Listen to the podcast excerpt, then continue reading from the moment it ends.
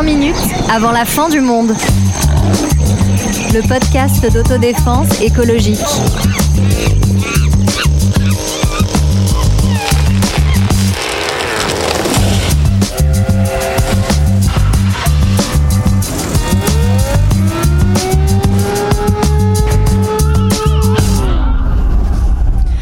Bonjour Alors je vais commencer cet épisode par une devinette. Qu'est-ce qui est vendu pour ne surtout, surtout, surtout jamais se voir?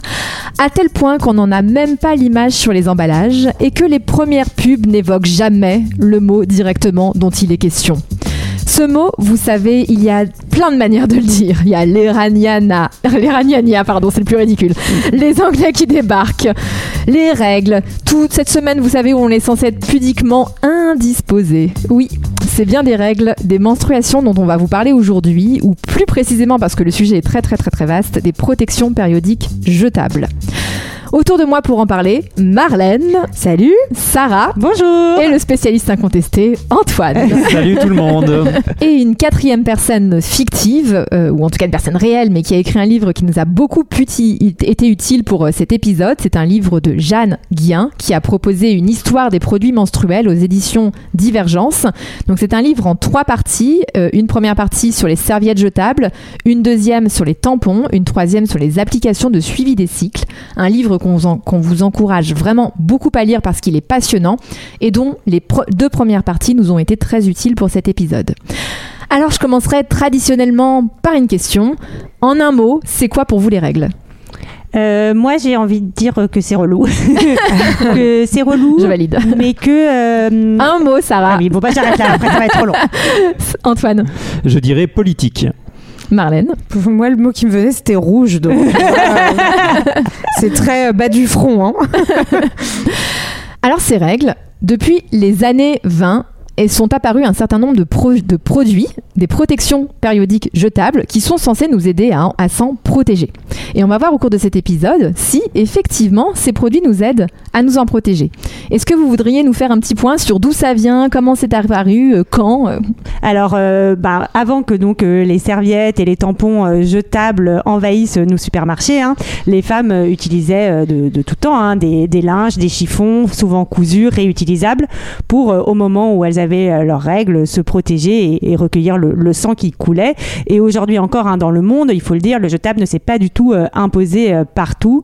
en 2020, par exemple, Always touchait 65% du marché kényan, mais 65% des Kenyans n'achetaient jamais de produits menstruels et c'est comme ça encore dans beaucoup de pays.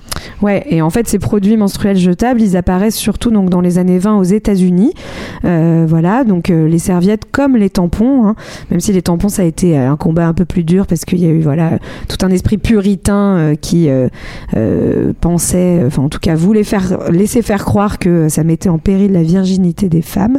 Bref, en tout cas voilà ces produits jetables sont, apparus à ce moment-là, donc il y a un peu plus d'un siècle, et sont devenus des marchés complètement mondialisés avec bah, des grandes marques qu'on connaît comme celles qu'on a citées juste avant. Ouais, donc même si tous les pays ne les utilisent pas, on voit que c'est d'énormes groupes qui possèdent quasiment toutes les marques qu'on connaît aujourd'hui. Ouais, des, des, énormes groupes et puis aussi des entreprises euh, qui sont euh, dirigées euh, par des hommes à différents niveaux. Donc des produits qui sont pour des femmes, mais dans, par des entreprises qui sont largement des entreprises de, mecs. Et puis ça se voit aussi un petit peu dans les, dans les publicités. Alors au moment où les, serviettes jetables arrivent, il y, a une pub dans, dans, les années 30 où une femme se dit, bah, dit je, je, cite, lorsque mes règles arrivent, je suis gênée par l'humidité, avant de remercier son mari. Donc, Alors attends, attends, tu ne cites pas la première phrase qui est quand même la plus importante. La pub commence par malheureusement pour moi je suis une femme. Et oui, oui, j'ai tellement, j'ai voilà, j'étais tellement, euh, là j'étais woke et j'ai euh, j'ai auto supprimé cette partie-là de la phrase. Non, mais ce que je trouve intéressant sur la question de la publicité aussi, moi j'avais pas ça en tête, c'est aussi il y a eu beaucoup de pubs sur la question euh, les règles qui libèrent et grâce à ma protection je vis ma meilleure vie au moment des règles. Tant et si bien que tu as des témoignages qui disent qu'à l'époque il y avait même des petits garçons quand ils voyaient les pubs à la télé, ils voulaient avoir leurs règles parce qu'ils disaient que ça allait être un moment absolument euh, Ouais. incroyable. Après, euh, pardon, après, moi, je, juste un truc là, euh, sans faire le, je fais pas la- l'avocat du diable de, des, dans des protections jetables, mais je me dis que, en vrai, ça, je pense que ça a quand même été un truc un peu euh, révolutionnaire pour plein de nanas. Enfin, c'est c'est pas pareil, enfin, encore une fois, pour avoir mes règles, je veux dire, c'est pas pareil d'avoir un, un gros linge potentiellement Oui. entre les jambes et un tampon euh, Oui. ou une serviette toute fine avec tous les problèmes que ça pose par ailleurs, hein, je veux dire. Mais je, mais voilà, je défends pas ces publicités, mais je comprends que certaines femmes aient pu le vivre comme un genre de libération aussi euh, à ce moment-là. Et ce qui est intéressant, c'est de voir, puisqu'on parle des publicités, du poids du budget pub. En fait, Mm. les compagnies d'emblée ont utilisé, ont, ont consacré énormément, énormément d'argent à ces publicités, en, en devant d'ailleurs les imposer, parce que parfois un certain nombre de publications refusaient euh, de diffuser ces publicités pour ces, pour ces choses assez dégoûtantes qui ne concernent que les femmes. Et comme on le disait, euh, comme je le disais en introduction, sans jamais nommer la chose dont il était question, donc les Ah bah règles, le sang, surtout pas. Bah, le sang d'ailleurs qui était bleu et pas, et pas rouge. Ouais, hein, alors même ça, c'est euh, à une euh, époque assez l'époque. avancée. Avant Ouais. ça, il y a même pas, il y a rien sur les paquets. C'est pour l'anecdote, je me rappelle que quand j'étais petite, je ne comprenais pas ce qu'on me montrait. Et parfois, quand j'allais aux toilettes, je prenais du papier toilette que je mettais un peu en forme de serviette pour me le mettre. Et en me disant, bah, peut-être moi aussi, ça va arriver. Mais en fait, je comprenais Toi pas aussi, trop tu ce que je faisais. Sarah. non mais en fait, en fait ce qui est fou c'est ce que ça montre surtout c'est que euh, on a ça- les règles ça a toujours été quelque enfin ça a été présenté comme quelque chose de honteux quelque chose qu'on devait faire disparaître. Et donc euh, ces ces protections périodiques devenaient le produit magique pour justement qu'on ne les voit euh, plus jamais. Euh, voilà. Et en fait euh, le problème que ça pose aussi c'est tous les produits dérivés qu'il y a eu par ailleurs où aujourd'hui maintenant il y a voilà les produits dérivés donc contre les odeurs vaginales et, et une multiplication de de, voilà de, De choses à acheter. ouais, de choses à acheter. Parce que effectivement, les marques ont beaucoup joué sur les peurs, l'idée de honte, que la femme était sale quand elle avait ses règles et qu'il fallait qu'elle s'en protège. Donc ça, ça a été plutôt dans la première période. Et puis comme Ouais. tu le dis, Sarah, et on va le voir dans un dans un extrait sonore publicitaire, puisqu'on vous en parle tant, il faut quand même que nous en profitions ensemble de ce vocabulaire de la publicité. Quand j'ai mes règles, j'ai envie d'être comme tous les jours. Bouger, m'habiller comme je veux, tout en étant bien protégée. Avec Always, j'ai ma réponse. Regardez, son voile à unique, contrairement au voile des serviettes classiques, guide le liquide vers l'intérieur et l'empêche pratiquement de remonter. Comme ça, la surface est presque sèche. pardon Avec Always, je me sens nette. Si bien protégée que j'ai l'esprit libre. Et si j'ai décidé de porter un caleçon, pas de problème. Always, pour vous sentir plus nette, bien au sec, vraiment protégée. moi je pense que ce que nous apprend cette pub c'est qu'on porte plus assez de caleçons Ouais, surtout J'en porte un peu. Ouais, non, mais, euh, c'est une pub effectivement qui date des années 80 où la mode Ah, était au 80 caleçon. Tu sais, Ouais, ouais, tout Par exemple, fait. si on avait fait le blind test de quand date la pub, personnellement, j'aurais dit les années 50. Ah ouais, ah ouais ah non non non non non Ouais. c'est la, petite voix douce. moi j'aurais Ah dit ouais. les années Non, c'est ça. 90 tu vois donc Ouais. euh, voilà Donc effectivement, on voit dans cette pub une femme euh, qui re- regarde caméra, euh, qui a l'air extrêmement douce et gentille, et, et qui nous dit absolument tous ces mots-clés dont on vient de parler. Donc la, la- la serviette, pro- la protection périodique qui est censée être une protection, hein, on voit le mot euh, Ouais. scandé à plusieurs reprises, ça, euh, synonyme d'hygiène et de liberté, et tout ça grâce à la haute technologie mise au service des femmes grâce au voile alvéolaire. Donc voilà, on a vu que ces protections périodiques que ce soit vrai ou pas, hein, je suis, je suis d'accord avec Marlène, hein, euh, les protections jetables, c'est quand même euh, un, un certain confort et en tout cas assez pratique. Mais est-ce que euh, c'était la seule solution? Est-ce que ça nous protège vraiment? On va le voir ensemble. Et d'abord, en se posant la question de savoir si ça protège notre santé. Ouais, bah voilà. là- alors là, rien n'est moins sûr, clairement.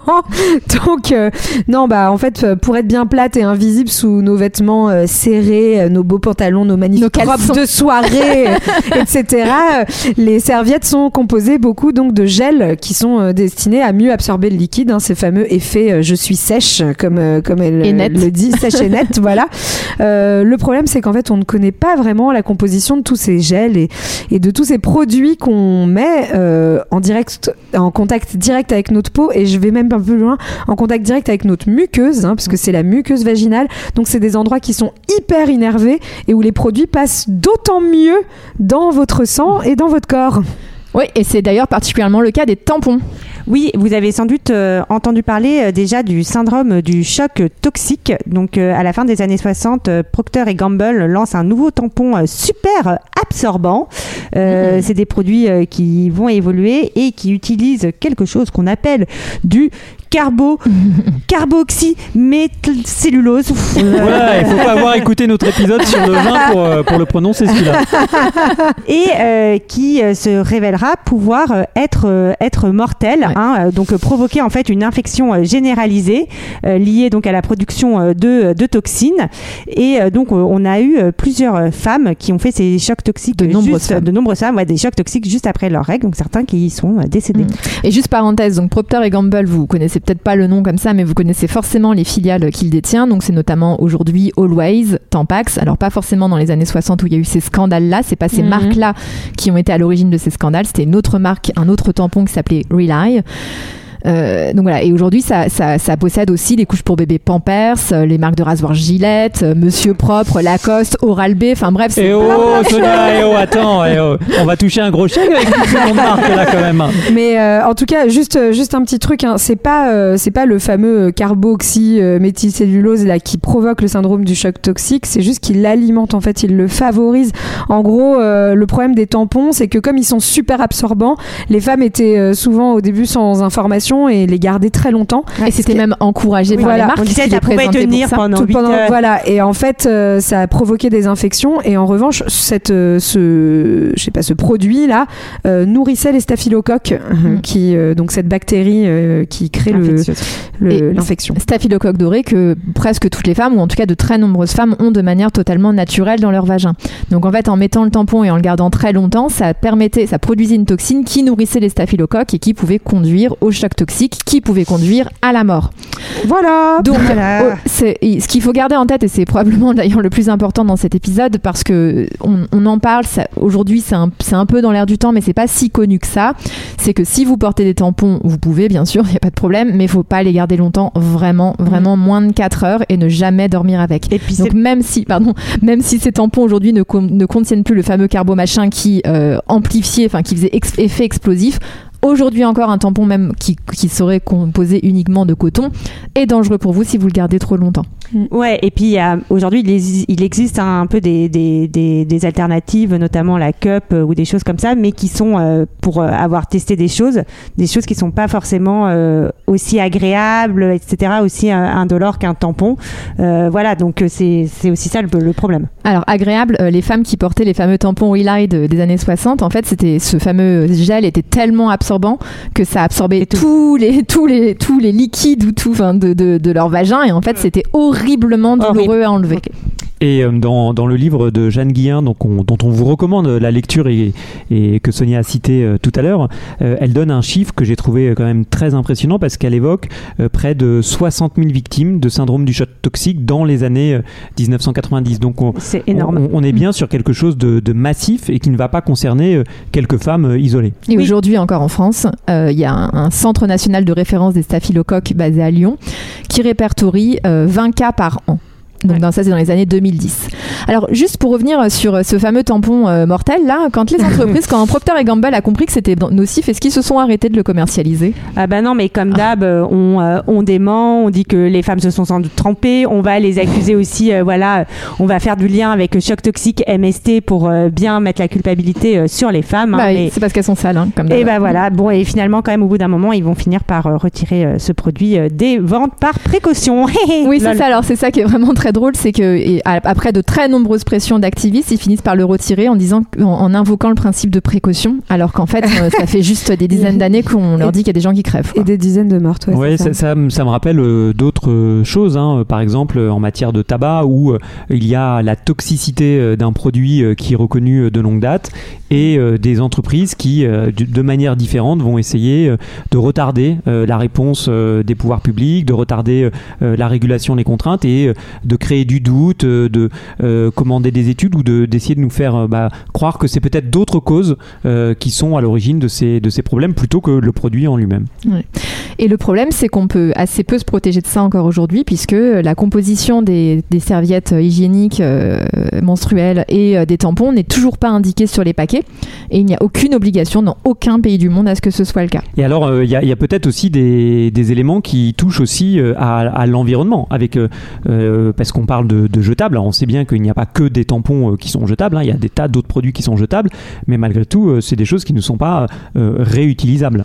Oui, ben on en utilise. Enfin, quand on utilise ça, on en utilise euh, tous les mois euh, de nombreux. Et donc tout à l'heure, c'est vrai que je parlais. Donc euh, aujourd'hui, il y a des alternatives comme les cups. Il y a aussi les culottes menstruelles, etc.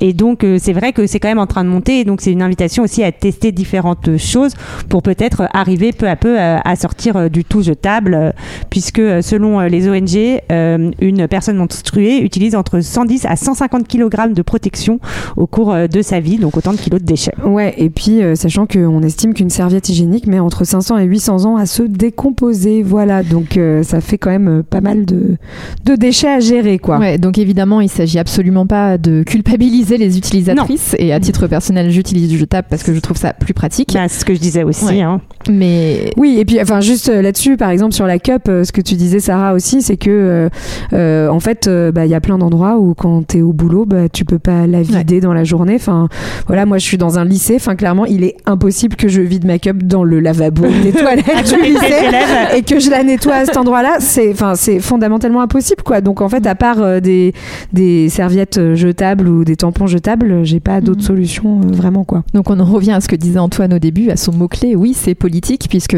enfin, d'abord, euh, c'est d'abord c'est commercial. C'est des entreprises qui n'ont pas mis au point des produits euh, qui pourraient euh, tout simplement se biodégrader, se décomposer facilement. C'est pas du tout ce sur quoi ils ont mis l'accent.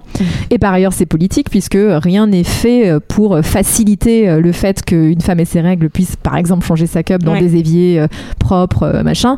Donc voilà, donc c'est un problème systémique, et encore une fois, qui ne repose absolument pas sur la simple volonté individuelle. Et puis avec des entreprises qui ont prétendu plein de choses, que euh, on pouvait facilement brûler les serviettes, qu'on pouvait les jeter dans les toilettes. Alors euh, ben je vous invite à ne pas le faire euh, parce que vous allez vite vous en rendre compte. hein, que vous allez vite avoir besoin d'un plombier, je pense. voilà. Donc donc ouais et puis et puis en fait euh, on a aussi euh, maintenant euh, de nouvelles serviettes qui se disent plus bio euh, euh, en coton biologique etc. Mais en fait on se rend compte qu'il y a toujours des produits qui sont quand même utilisés et qui sont toujours pas affichés sur les boîtes. Mm. Donc méfiance quand même aussi envers ces serviettes qui ont l'air d'être plus respectueuses mais euh, sans qu'on sache exactement ce qu'il y a. Il y a toujours de l'adhésif hein, pour coller à la Mm. culotte Ouais. par exemple. Enfin voilà. oui, une serviette est principalement composée de plastique en réalité, tout comme les tampons avec l'applicateur qui est totalement inutile. hein. Encore une fois, les, implica- les applicateurs sont conçus pour que la femme surtout ne se touche pas. c'est pas c'est pas des raisons d'hygiène d'abord, hein, Ouais. c'est euh, des raisons, euh, j'allais dire sexuelles. Enfin, en tout cas pour Oui. euh, éloigner la main de puritanisme. voilà de puritanisme. Et euh, par ailleurs, pour revenir sur la responsabilité des entreprises qui non seulement ne produisent pas des produits biodégradables, mais aussi vont favoriser la consommation en développant des produits qui sont totalement inutiles, puisqu'on Mm. peut, si on peut dire qu'une serviette jetable quand on est au plus fort de ses règles, c'est quand même bien pratique. Un protège-slip slip quotidien, ça ne sert strictement à rien. Ouais, Vos pertes blanches, mesdames et mesdemoiselles, sont totalement naturelles et pas du tout sales. Oui, donc juste hein, les pertes blanches, donc ce sont ces petites pertes qu'on peut avoir tout au long du cycle hors euh, règles, qui ont pour but de garder le vagin propre, de le nettoyer, de le lubrifier. Bref, euh, en fait, euh, rien du rien euh, qui ne devrait être honteux et qui devrait nécessiter de nouvelles protections périodiques, clairement. Et pourtant, en 1987, une jeune fille britannique sur cinq portait quotidiennement des en dehors des règles. Ah ouais, c'est impressionnant. Et j'ai lu quelque part qu'il y avait même des tampons maintenant euh, quotidiens Ah ouais. pour Ouais. pareil éviter euh, toute perte blanche, odeur indésirable et compagnie. Mais en fait, on, on revient ici sur la question des normes esthétiques euh, qui sont portées sur le sexe féminin. hein. Ça, enfin, c'est aussi les, ça rejoint les débats sur la question des poils, sur, enfin voilà, l'idée que tout ce qui sort de notre vagin ou tout ce qui est à côté Et sera un peu sale, qu'il faudrait le faire disparaître. donc disparaître les odeurs, les pertes, les poils. Mm. Alors que euh, euh, voilà, ça, ça, je, je suis pas en train de faire un, en train de dire que euh, qu'on n'a pas le droit de s'épiler ou quoi que ce soit. hein. Moi, je le fais par exemple. Mais c'est juste que Ah, c'est des en fait, des injonctions esthétiques qui, qui ont aussi un impact sur la santé avec une augmentation, par exemple, des infections, des mycoses aussi, euh, parce que Le poil tout- protège. parce que tout ça est naturel et est censé protéger justement la muqueuse vaginale. Tout Voilà. à fait. Donc justement, au-delà de ces produits plastiques qui vont euh, polluer l'environnement, il y a aussi toute la pollution chimique qui est engendrée par euh, ces serviettes et ces tampons. Ouais, on en a un peu parlé tout à l'heure, mais donc euh, il y a le gel dans les serviettes pour les rendre plus absorbantes. Il y a le blanchiment au chlore qui entraîne le rejet de polluants dans les cours d'eau. Et donc il y a un vrai impact de de cette pollution chimique au-delà du corps et de la santé sur l'environnement extérieur également. Ouais, c'est l'idée euh, aussi euh, que, ce, bah, que ces, ces produits-là sont, sont blancs. Donc, euh, bah, pour que ce soit blanc, il y a un effet de blanchiment en chlore.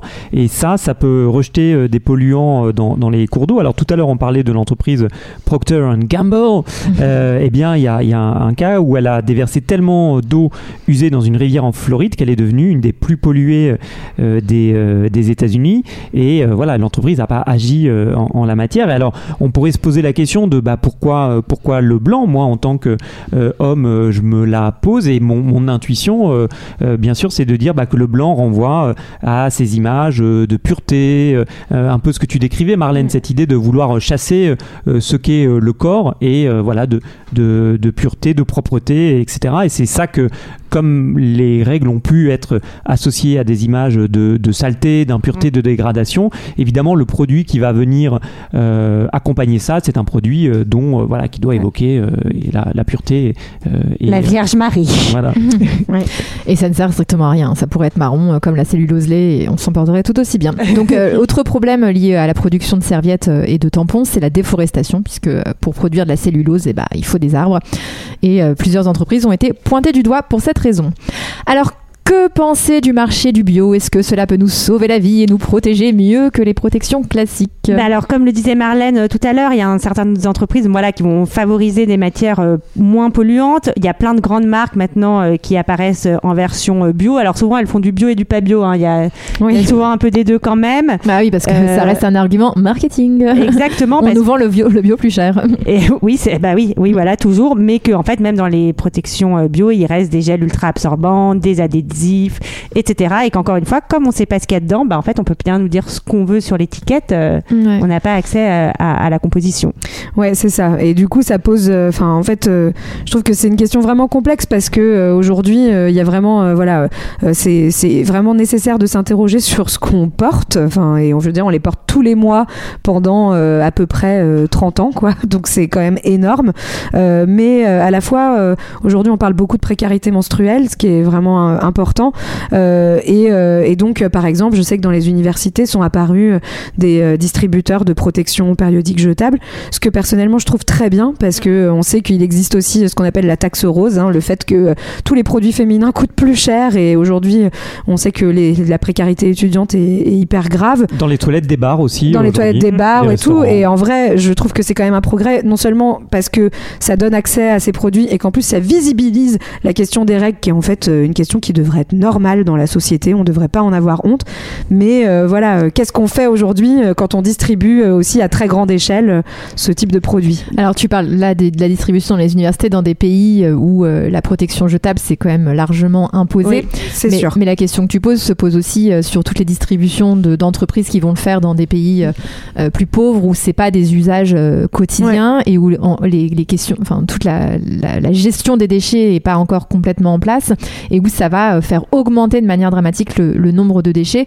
Et certaines associations vont défendre le fait qu'il ne faut pas en fait euh, distribuer des protections périodiques jetables.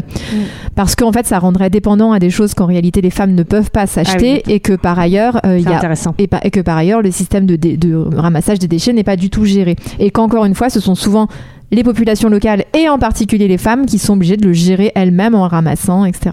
Ouais, et euh, juste parce que je rebondis, c'est vraiment une anecdote sur ce que disait euh, Marlène sur il faut que même euh, que dans enfin voilà que dans nos sociétés ce soit un sujet qui ne soit plus un sujet tabou. Moi, ça me rappelle quelque chose. Alors c'était il y a, il y a une quinzaine d'années, euh, un ex petit ami. euh, un jour, il descend faire des courses et je lui dis ah euh, regarde, je te montre. Est-ce que tu peux me racheter ce paquet de tampons? Et il m'a dit ah bah non, la honte, je vais pas t'acheter, euh, je vais pas acheter ça, la honte, pour vous dire quand même euh, Ouais. à quel Bah niveau ouais. on peut y en être encore. euh, Ouais. Voilà, euh, c'est c'est un peu triste. Eh ben, on espère qu'il a Changer d'avis. ouais. Moi aussi. Et, et je voudrais juste rajouter un mot sur ce qu'on disait là sur les distributions euh, de protection dans des pays en voie de développement où les femmes n'y ont pas accès. Alors euh, très honnêtement, je trouve ça difficile de se positionner sur ce sujet parce que Mm. comme, on- comme tu le disais encore une fois, Marlène, au début, euh, c'est pratique, euh, ça permet Mm. probablement à des femmes de travailler alors qu'avant peut-être qu'elles le pouvaient plus difficilement avec des bouts de chiffon, machin.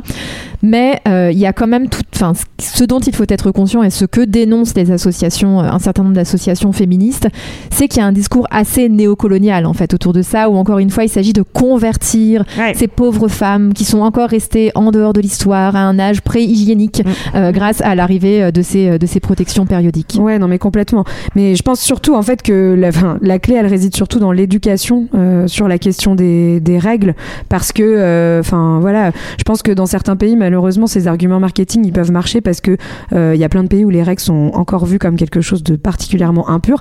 Il y a des femmes, euh, je sais, dans certaines régions du monde, qui sont, euh, qui doivent être euh, sortir du village et aller dormir ailleurs pendant leur période de menstruation. Enfin, des trucs vraiment euh, hyper graves. Donc, je, pu- je peux comprendre qu'on veuille que les gens ne voient plus en fait le fait qu'on qu'on On ait ces règles. Mais et donc c'est là qu'on voit que bah, ça mérite une réelle éducation des filles et des garçons.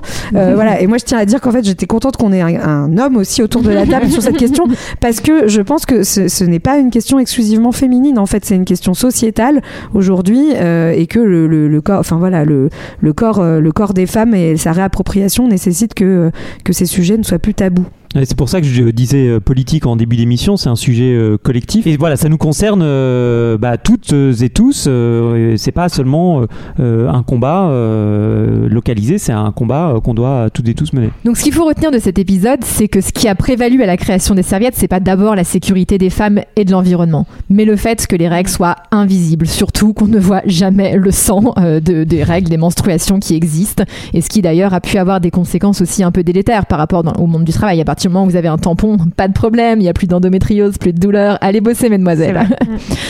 Donc elle ne protège pas au fond tant les femmes que, le, que du regard des autres. Et on a tous en tête toutes ces pubs qui ne montrent jamais le sang, mais euh, le fameux liquide bleu dont parlait Sarah, liquide bleu qui euh, d'ailleurs, euh, ou des liquides lambda comme de l'eau, étaient utilisés même dans les expériences pour fabriquer ces produits. Et ce n'est que très récemment qu'une marque enfin a utilisé du vrai sang pour euh, tester les protections périodiques. Tout ça, ça nous montre, au-delà de ces produits périodiques, le retard de la recherche pour la santé des femmes. On peut penser à la pilule, hein, d'ailleurs, sur, cette question-là. T'as raison. Et on va s'arrêter sur ça. à bientôt. À très bientôt. Salut. À bientôt.